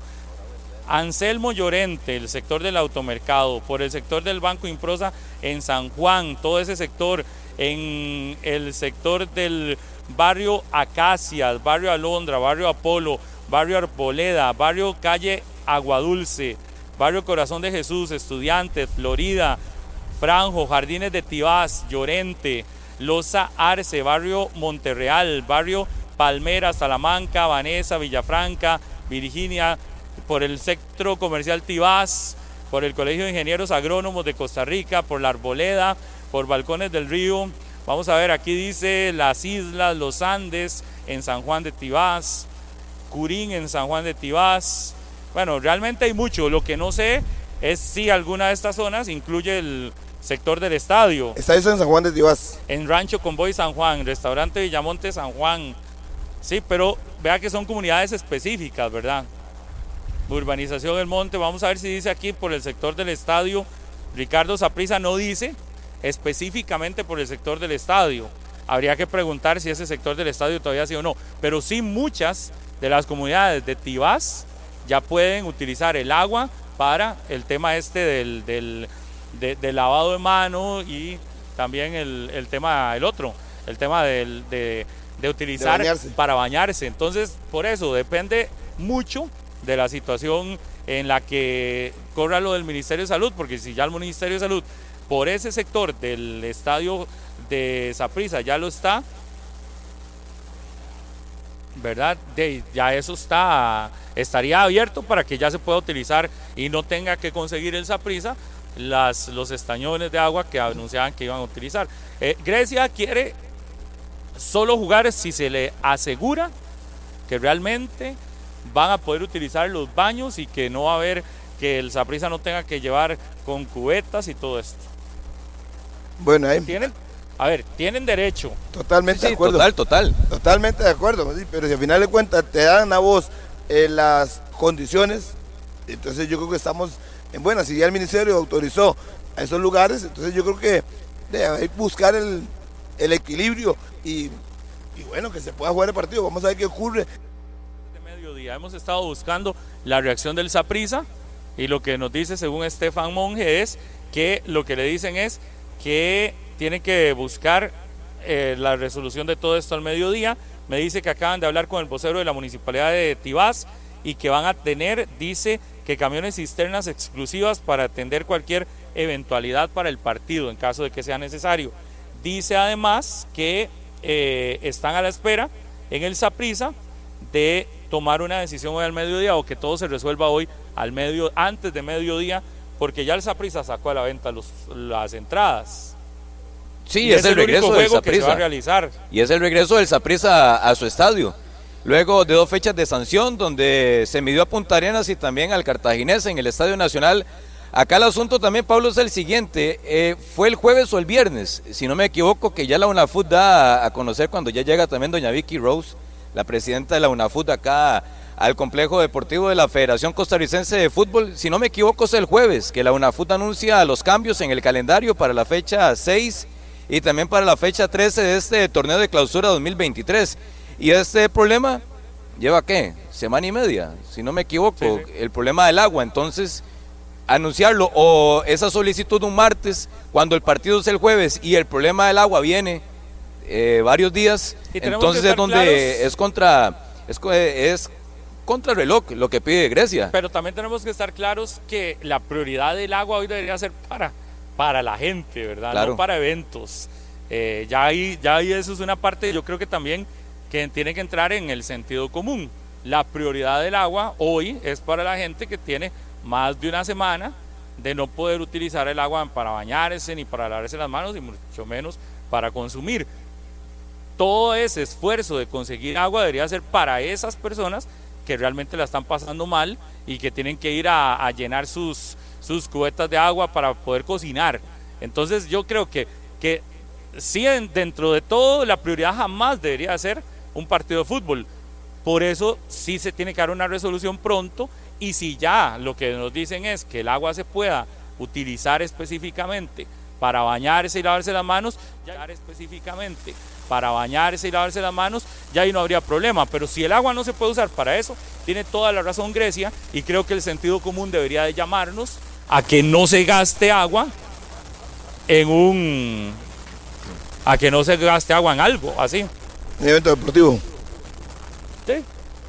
Sí, sí, que se podría jugar en otra fecha y la Sí, prioridad sí. total es la, la ciudadanía, la gente que la está pasando mal. En las últimas eh, semanas eh, que hemos visto también y escuchado a los compañeros de Noticias Monumental, de Noticias Repretel, eh, cómo se las ingenian muchos vecinos para estar recolectando agua y es complicadísimo porque estar sin agua y que cada uno ha tenido su experiencia por X o Y razón en algún momento de su vida, estar sin agua es algo realmente mm, preocupante, estresante y el tiempo que lleva ya este problema ya va para bastante rato, para bastante tiempo y que ojalá lo más pronto posible se pueda solucionar para toda la gente que lleva apurada con este asunto. Dice, me indica Fede Cruz, a quien le agradecemos, nuestra compañera de Noticias Monumental, que según la información de prensa de acueductos y alcantarillados, en este momento el agua se puede utilizar para bañarse en el sector de San Juan de Tibás. Incluye el estadio Ricardo Saprissa. Para consumo no, pero para bañarse y lavado de manos ya se puede utilizar en el sector del estadio Ricardo Saprissa. Esto daría, creo que una posibilidad, abriría la posibilidad claramente Claro, pues, para que se pueda realizar el, el- el- el partido sin mayor preocupación, sin mayor problema. Sí, cuando usted dio la lista, usted dijo San Juan de Tibás, ahí queda el estadio en San Juan de Tibás. Y es la comunidad de San Juan de Tibás incluye el estadio y ya se sabe que no se puede tomar el agua, que ya se puede bañar, ya se puede lavar las manos. Entonces yo creo que es importante que ya todo quede claro y que se pueda jugar el partido de mañana, que ya sabe, pero no, porque al final de cuentas esa pista ya tiene también toda su inversión en cuanto a logística, al juego, puso a vender las entradas. Digamos que y si todo está en orden, pues que se juegue.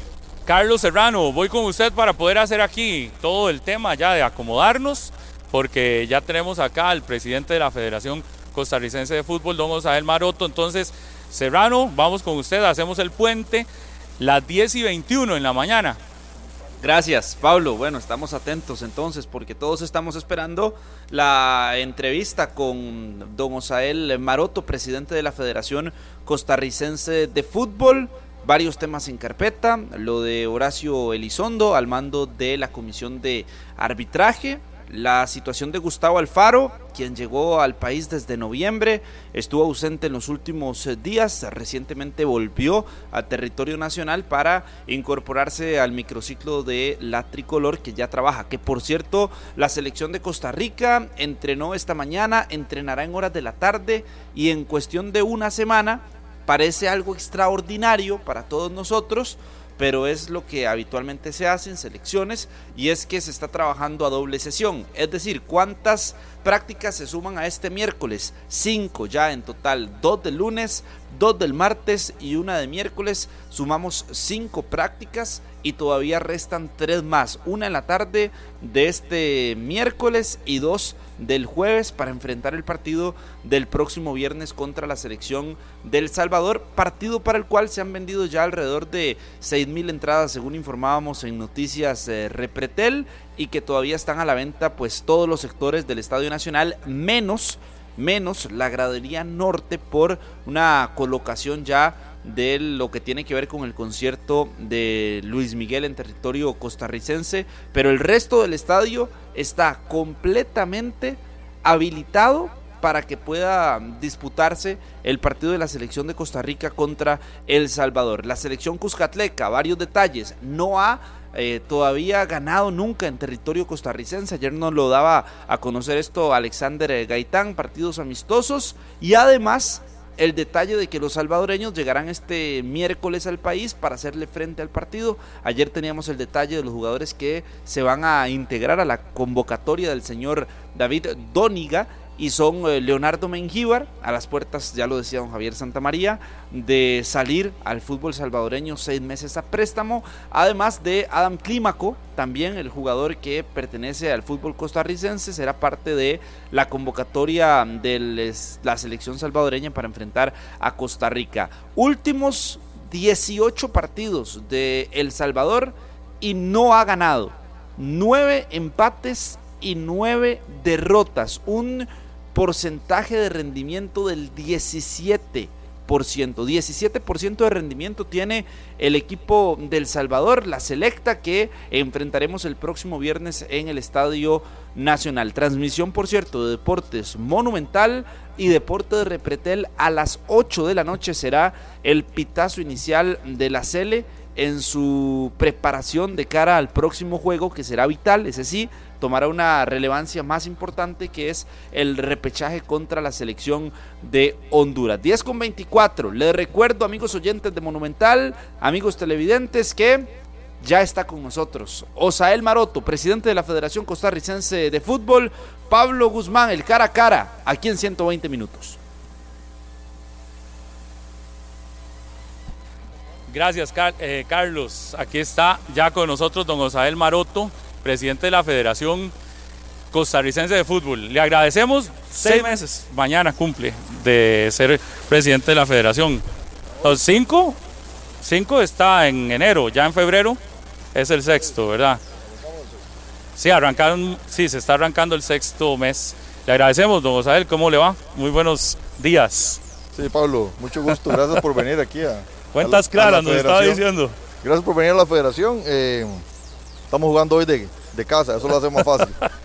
Eh, cuentas claras, así decía el post que sacaron ayer. La verdad es que aquí yo creo que hoy tenemos más información a mano y la idea es compartirlo en los momentos que haya que compartirlos, pero con mucho gusto. Para lo que aquí estamos para servirles. ¿Por qué ha costado tanto conversar con el presidente de la Federación Costarricense de Fútbol? Es decir, yo comprendo que quizás con Sporting no era tan necesario estar en el día a día con los medios, pero ¿Por qué el presidente de la federación ha sido tan difícil, por lo menos una entrevista así?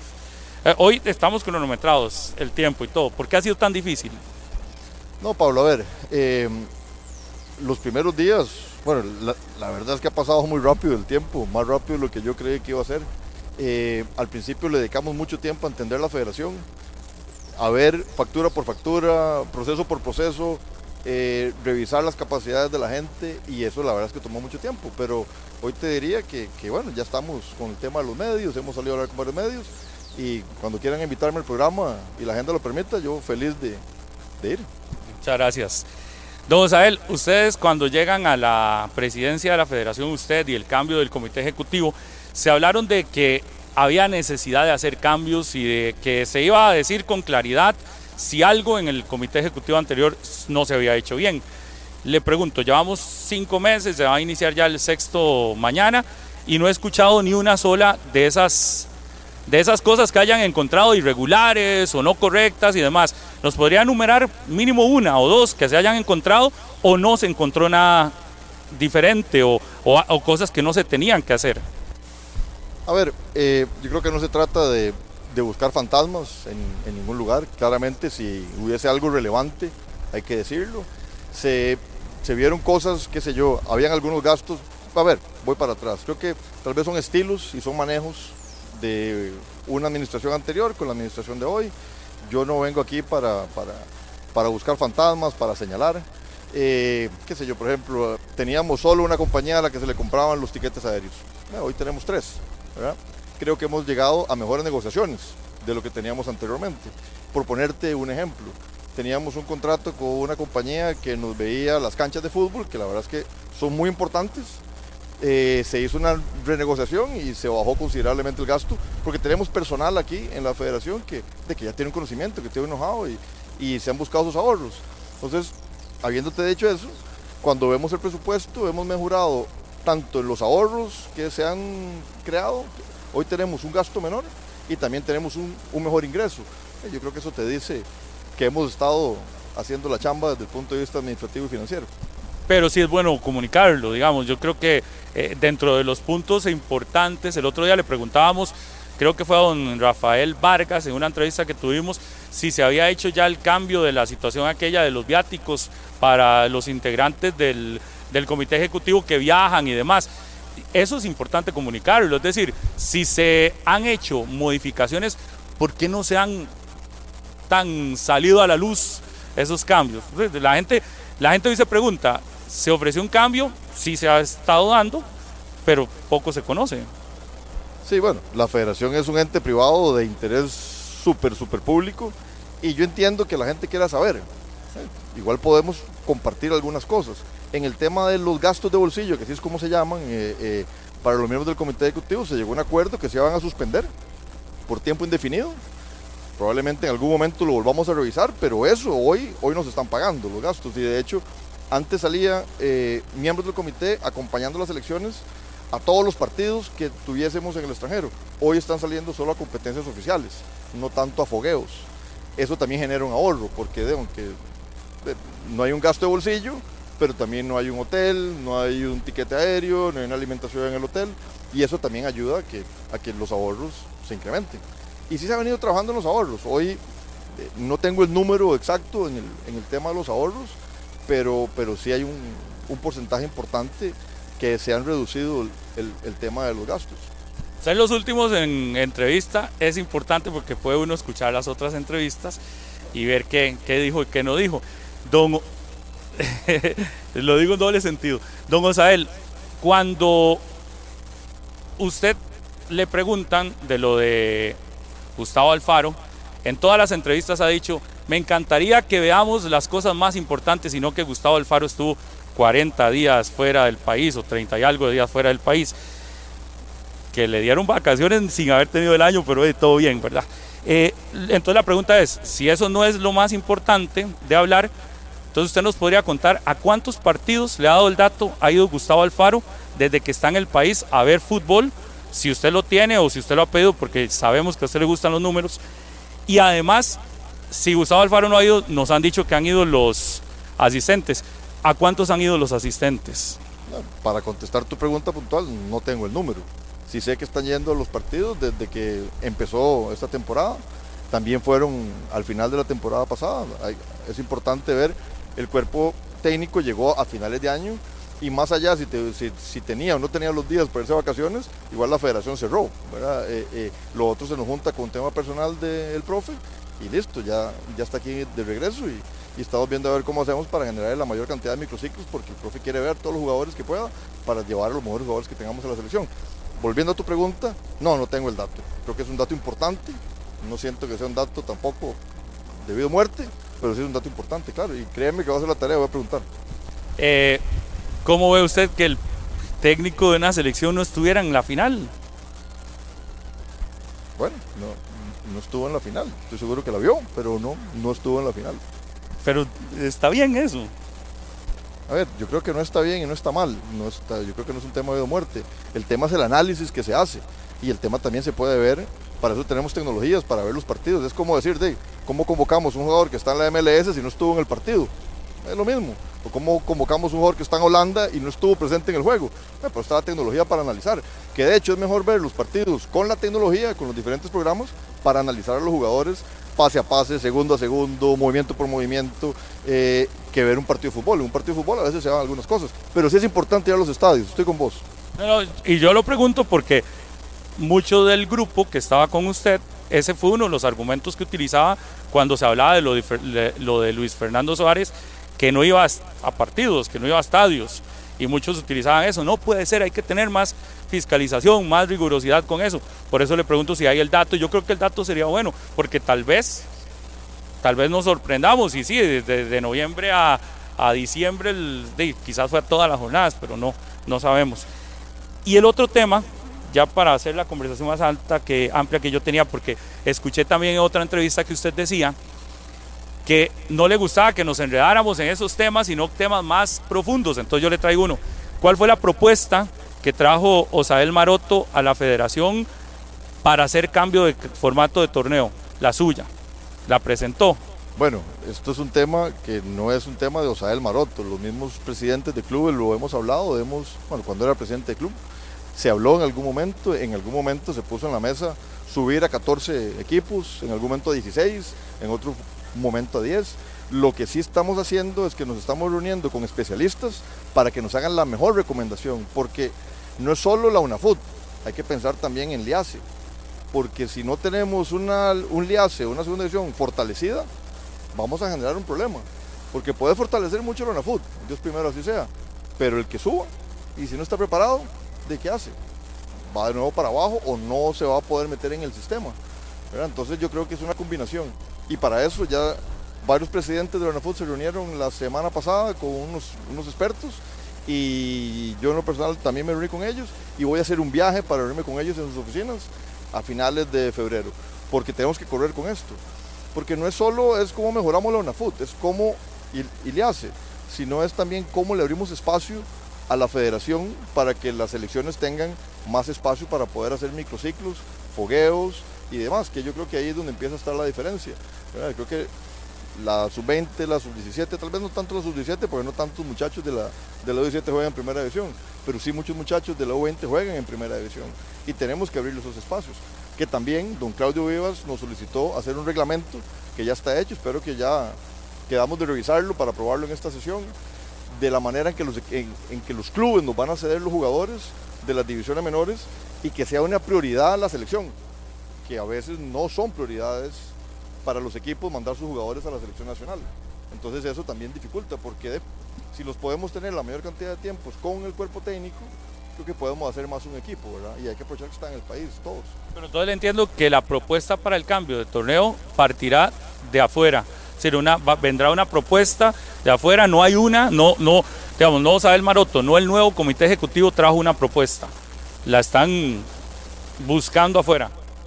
A ver, en el comité ejecutivo todavía no ha sido punto de agenda, yo lo, yo lo he conversado y lo he conversado también con otros miembros y con otros presidentes de clubes y todos tienen interés de revisarlo. Es lo mismo que los derechos de televisión. Nadie había levantado nunca la mano, pero todos lo hablaban, todos lo hablaban. Lo, lo hablamos en Qatar, en una reunión que estuvimos los 12 presidentes en aquel momento, con doña Vicky y con una firma para que nos hiciera un análisis y todos quieren eso, pero ninguno lo habla. O sea, él lo dijo ahora y ahora es un problema, ¿verdad? Eh, pero yo creo que son, esas son las conversaciones que tenemos que tener. Son las conversaciones de profundidad que tenemos que tener. Cuando hablamos del cambio de formato del torneo, porque faltan muy poquitas o porque no hay fechas para selección de Costa Rica, eh, uno espera ya tener una propuesta para el otro torneo. Pero la última vez que conversamos con doña Vicky nos decían que ni siquiera ha habido ninguna, ni siquiera un acercamiento para saber cuántas jornadas van a ocupar, cuántos microciclos. ¿Qué esperamos? Ese sí sería un tema prioritario, debería ser un problema, porque ahora en junio tenemos, esperemos Copa América, tenemos ya eliminatoria y, y, y ya viene Copa Oro, eliminatoria de Copa Oro, eh, eliminatoria mayor. Entonces, ¿para cuándo tendríamos ya ese acercamiento ustedes para tener un nuevo campeonato? Eh, a mí sí me hubiera gustado que este tema se hubiera hablado antes, se hubiese hablado antes, eh, pero no se tocó. Hoy estamos contra el, contra el tiempo, pero sí tenemos que hacerlo ahora, porque si el torneo de apertura inicia, ya no lo podemos cambiar y hay que esperar hasta el siguiente torneo de apertura, porque los torneos debiesen de ser iguales. Entonces tenemos que correr con esto. Claramente Vicky no te puede decir cuál es la propuesta porque no, no la hay. Lo que sí te puedo decir, y Vicky tiene la información porque además lo he conversado con ella, del Foro Mundial de Ligas, que son 47 países, el que tiene más partidos en su calendario, bueno, no, tiene 44 de jornadas regulares más 12 eventuales de, de postemporada, te lleva 56 juegos en el año. A eso ahora súmele partidos de CONCACAF. Súmelo a los jugadores que juegan. Torneo de Copa. Torneo de Copa, los que juegan eh, en selecciones. ¿De cuántos partidos juegan estos jugadores? 70 al año. O sea, que estás hablando que juegan más de uno por semana, lo cual puede ser que esté bien. Pero ¿en qué momento descansan? ¿En qué momento se preparan? ¿En qué momento? ¿En qué momento? ¿En qué momento? Entonces yo sí creo que es algo que hay que ver. De hecho, la UNAFUT eh, hará cuatro años tenía una propuesta de hacer tres ligas o, sea, una premier, una primera y una segunda. Y si dieran 30 equipos, separar 10, 10 y 10. Pero bueno, son propuestas y hay que verlas, pero yo creo que para eso están los expertos. Y yo creo que no debería ser un presidente de un club quien lo diga, debería serlo alguien que ya haya pasado por ese proceso y que nos ayude. Es lo mismo con los derechos de televisión. O sea, no, es una ocurrencia de, del comité ejecutivo. Bueno, ¿quién es el experto de los 11 del comité ejecutivo y que mañana, no sé, Sergio Hidalgo levante la mano y diga, no, yo soy experto. No, está bien, para eso hay gente, hay expertos, o que Osael Marote levante la mano, o Juan Carlos Rojas, no, para eso hay expertos y hay que traerlos a la mesa, para que nos ayuden en ese proceso. Pero en eso es que se le pretende pagar a todos igual, la misma cantidad. La idea, eh, porque así fue como lo plantearon en España en su momento. Pero no es así, eso no pasa en España. No, no, porque al final se levantaron tampoco pasa Barcelona y Real Madrid y se tampoco pusieron pasa fuertemente. La pasa en algunos lugares, pasa en la MLS, pero no pasa así en todos los países del mundo y también cada país tiene que tener su modelo y hay que tropicalizarlo. Y cada equipo representa lo que representa dentro del ecosistema y hay que respetar eso también. Pero lo que sí no se vale es que la diferencia entre el 1 y el 12 sea 6 veces o 7 veces. ¿En qué momento lo alcanza? Es muy difícil. Pero si futbolísticamente esa es la diferencia y si de gente esa es la diferencia, yo, yo es que me pongo a pensar, yo entiendo de un equipo pequeño, pero si ese equipo pequeño me atrae 100 aficionados a un partido. ¿Y por qué le voy a quitar al más grande para darle a ese más pequeño que me atrae solo 100? Pero ¿por qué, ¿por qué crees que le vamos a quitar? ¿Por qué no puedes creer y pensar que le vamos a sumar también al equipo más grande? Yo creo que como todo en la vida, cuando estás junto, tienes más fuerzas. Si estás separado, sos más débil. Y hoy, si juntamos todos los derechos de televisión, eso puede ayudar. Lo que pasa es que, eh, Pablo, esto es una conversación de que a, que a algunos no les gusta y habrá que tenerlas. Pero, y sobre todo, de, pues no le gusta quien tiene los derechos hoy de televisión, pero que son dos, no solo uno, son dos. Pero yo creo que igual hemos tenido conversaciones con ambos y están anuentes a ver cuál es la propuesta. Pero son las conversaciones de fondo que tenemos que tener para poder decir vamos a crecer, porque hay que crecer en lo deportivo y en lo económico. Porque sin lo económico es más difícil crecer en lo deportivo. Claro, en eso estamos de acuerdo, pero también en la revisión, porque uno diría, viene desde el presidente de un equipo pequeño. El interés.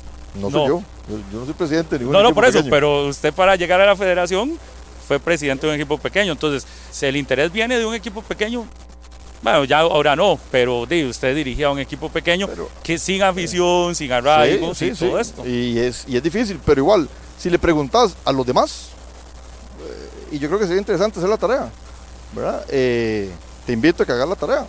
¿Qué piensa Jorge de Guanacasteca? ¿Y qué piensa Javier de Grecia? ¿Y qué piensa Jorge de Santos? ¿Ven? A ver qué te dicen. ¿Ven? Porque esta conversación la tuvimos los que eran los presidentes en, para diciembre del 22 en Qatar. Y todos dijeron, vamos para adelante. Todos, los 12. Entonces, Pero ahora no todos dijeron que estuvieron de acuerdo. Uno dijo que no, en el comité ejecutivo. Sí, sí. Y lo que dijo que no estaba de acuerdo era que él quisiera que todos los presidentes de una foto estuviesen presentes. Igual yo, yo lo puedo entender. No se trata de que todos quieran o no todos quieran. Yo creo que tenemos que tratar de, de- de gobernar para la mayoría. No puedes gobernar para uno, para dos o para tres. Son 12. ¿verdad? Entonces yo, yo por lo menos sí quisiera hacer el ejercicio de ver cuál es el alcance que tiene. A lo mejor no se puede hacer por X o Y razón, porque hay contratos muy largos, porque no hay interés de las eventuales televisoras, pero nada más porque no, yo creo que no es la respuesta. Yo creo que tenemos que hacer ejercicio para ver cómo hacemos para cuantificar si hay una posible mejora o no la hay. A lo mejor no la hay, no se hace. Pero si la hay, ¿por qué la vamos a dejar en la mesa? Don Osael, ¿a a cuánto ascienden las deudas de la federación? ¿Lo tiene claro? ¿Cuánto debe la federación actualmente? General. Yo lo que te puedo decir es que sí tenemos, que lo vamos a ver en la asamblea, tenemos algunas eh, posibles demandas de, diferentes razones, algunas arbitrales, otros de otro tipo, eh, que eso es lo que golpea en forma el flujo, si se llegan a concretar. También tenemos una deuda con FIFA, que FIFA en la época del COVID le hizo un préstamo a la federación de 3 millones de dólares que se ha venido, que se ha venido pagando, que esa es la principal, la principal deuda, pero digamos que es, es en casa y con, y con una condición muy favorable que hay que pagar. Había una deuda con Scotiabank de, que, nos, que nos adelantaba dinero de los derechos de televisión, eso ya, ya se está, está por cancelar. Y las cuentas por cobrar normales del día a día, de que si compramos, no sé, fertilizantes o si compramos, eh, no sé, mandamos a serigrafiar los uniformes, las cuentas por cobrar ya de la operación normal. De los últimos años, por ejemplo, los primera clase eh, para llegar al país. Hay un contrato con, con- con ellos a través de Sojupro que limita por arriba tantas horas, ¿verdad? Eh, entonces sí, tus- vol- volviendo a tu, a tu pregunta, eh, apegado a ese contrato, hacemos lo que dice según el acuerdo que tuvieron con ellos. Pero se podría cambiar en algún momento. Bueno, yo creo que no se trata de cambiar y de mejorar las condiciones, al revés, yo creo que tenemos que mejorar las condiciones siempre que se pueda. Y por un tema deportivo también es importante el- la comodidad y demás, eso, eso ya no lo estoy inventando yo, eso ya está inventado, ¿verdad? Sí, se habla de la comisión técnica y un cuerpo técnico de siete integrantes en la actual selección eh, mayor masculina. ¿No cree que es demasiada gente? A ver, lo del cuerpo técnico me parece que puede ser la cantidad, creo que esos son temas que ya no se hablan en, en el mundo, los, los cuerpos técnicos son lo que se necesita que sean. Eh, el tema de la comisión creo que fue algo que nos funcionó en el pasado y por eso es que lo quieren, que se quiere otra vez volver a, a reinstalar, por una experiencia previa que se tuvo. Así, Yo no le veo mayor tema. Pero ¿no cree que puede haber algunos intereses en particular de la gente que puede integrar esa comisión? Bueno, a ver, yo creo que puede ser que se den intereses, pero yo le apelo al tema del profesionalismo de los, de los que estamos. Porque es que si no, de, entonces, de, en los estatutos de la federación dice que para estar en el comité ejecutivo usted tiene que tener dos años de ser miembro de una junta directiva de un club. Y habría que cambiar ese estatuto, porque entonces no podría llegar nadie fuera de un club que no tenga intereses. ¿verdad? Entonces, eh, eso, eso sería, hay que irse más para atrás entonces. Yo le apelo al profesionalismo de, los, de, los, de las personas que estamos en el comité ejecutivo. De lo que usted acaba de decir, don Osael, ¿cuánto le ha frenado la idea que usted traía cuando lo pu- pusieron como presidente y se encuentra ese montón de problemas, deudas? ¿Cuánto ¿Cuánto le ha frenado su idea y su motivación de cambiar cosas en la federación? No, yo creo que, a ver, no es Osael, es el, es el comité ejecutivo. Bueno, yo le digo a usted porque es- usted es el- el- porque- el- porque- el porque estoy sentado yo aquí con usted en este momento. Pero, no, no, creo que todos tenemos las mismas ganas y el, y el mismo interés de que las cosas cambien. Sí, tal vez, ya estando adentro, ve uno cosas que te toman más tiempo de resolver y le hemos tenido que dedicar tiempo a algunas cosas que si hubiesen estado reparadas, no reparadas, esa no es la palabra, que si hubieran estado en sitio hubiera sido más fácil. Y cuando llegamos no había entrenador de la selección mayor, no había de la, de la mayor masculina, no había entrenador de la selección mayor femenina, no había entrenador de la U20, no había entrenador de la U17 masculinas. Eso toma tiempo y te retrasa. Había un tema en el flujo de caja que estábamos trabajando, que ya lo vamos, que, que lo vamos eh, eh, sacando. Había algunas relaciones desgastadas con patrocinadores, de hecho se han ido, se fue uno que ya estamos recuperando, habían otros que estaban un poco molestos, que sentía que no se les daba el, el servicio que ellos querían y eso claramente ha tomado tiempo porque con el, equipo comercial, que la verdad estamos muy contentos con el equipo comercial, eh, hemos tenido que ir a esas reuniones y, y se ha ido subsanando, pero las ganas están. Y otra vez, hemos tocado temas importantes. Eh, hemos tocado el tema del bar, hemos tocado el tema de los derechos de televisión. Le conseguimos a los equipos de primera división, y femeninos y masculinos, los GPS para que tuvieran un ahorro y así pudiéramos trabajar en la tecnología. Hoy estamos trabajando con una compañía que se dedica a cámaras para analizar los partidos, para dárselas a los clubes de primera y segunda división, para que tengan la herramienta para poder analizar eh, los partidos y los entrenamientos. Eh, y que además se pueda transmitir en streaming si fuera el caso. Y eventualmente que algunos partidos de segunda división que no se transmiten se puedan transmitir. Eso también le va a ayudar a la comisión arbitral para poder analizar los partidos desde el punto de vista de los árbitros. Eh, estamos teniendo conversaciones con una compañía de seguros para ayudarle a los equipos de primera división, segunda y, primera división de femenino para ayudarles con sus coberturas en los gastos médicos. Entonces, están haciendo un montón de cosas que, trist, no tristemente, pero al final la conversación cae, ¿está el técnico en el país no está el técnico en el país? Obviamente todo esto, eh, vamos, el, el, tema de, de, los resultados son muy importantes y yo también quiero que sean los resultados, pero eh, también estamos en un proceso, estamos en un recambio. Si usted ve el equipo de lo que fue al Mundial del 22, de los que están hoy, o de los que están convocados, es, o sea, hay, hay, una diferencia, no sabría decirte el número, pero sí estamos en un proceso, en un recambio, y creo que también eso hay que entenderlo, y con esto no me estoy comprando tiempo, te estoy diciendo la realidad, y yo creo que también ustedes deberían de, de verlo y entenderlo, al final todos queremos que nuestro producto, selección, sea lo mejor posible, y no se vale que, que un compañero de ustedes en, en, sus, en sus espacios le diga a la gente que pobrecitos los que van a ir al estadio a ver Costa Rica Salvador, que van a ir a o sea, no, yo creo que se trata de que apoyemos todos. Creo que esas son las conversaciones que tenemos que tener, ¿verdad? ¿cómo hacemos para mejorar nuestro producto fútbol país? ¿Qué decía el informe? Lo escuché a usted decir que le parecía bien el trabajo de don Horacio, Elizondo, porque ahora entró a hablar de VAR. ¿Qué decía el informe que entregó don Horacio? ¿Ya lo entregó?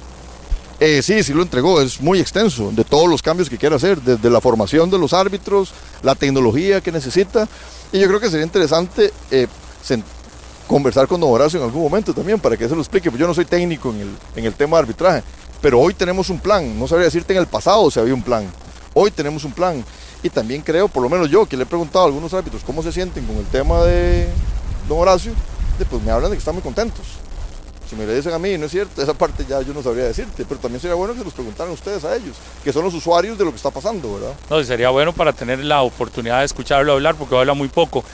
Y en el tema del bar, saber si es cierto lo que conozco. Este bar que se va a implementar en el país será de cinco cámaras.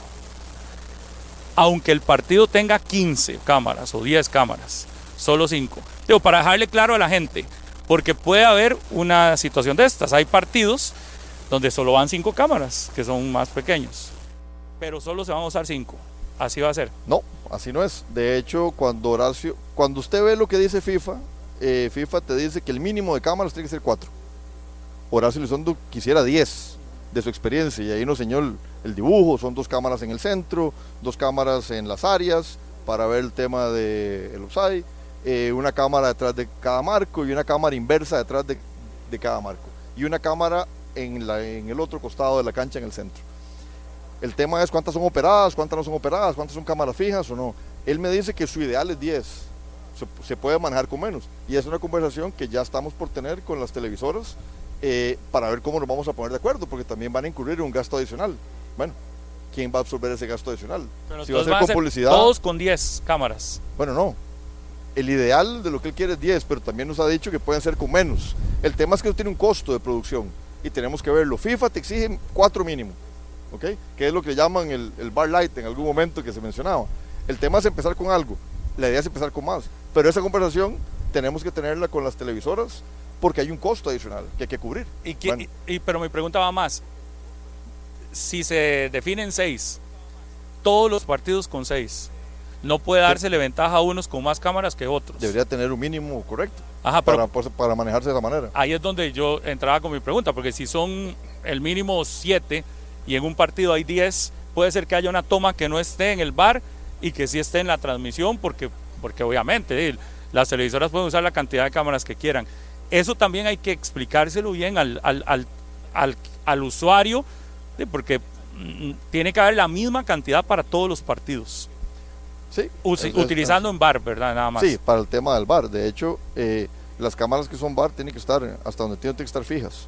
Las otras cámaras son para ver si el entrenador hizo una mueca o dijo algo, o se movió, o hubo un pleito en algún lado, pero tiene que haber un mínimo de ¿Sabe que en cámaras. ocasiones esas te dan un ángulo que otras no tenían, verdad?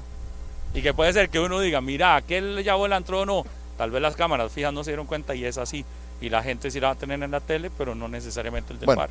El tema del bar ten- tenemos que echarlo a andar, tenemos que ver cómo lo mejoramos y es una mejora continua, porque igual en España hace dos jornadas un, un partido de un equipo muy relevante con bar, con probablemente la mayor cantidad de cámaras posibles, igual falló. No es infalible. El tema es que nos ayude a bajar la, la posible cantidad de errores que podamos tener en un encuentro para que el espectáculo sea mejor. Eh, Y Horacio lo que dice es que cuando implementemos el VAR, al principio de su experiencia, va a haber errores. Y es parte de ese proceso de aprendizaje.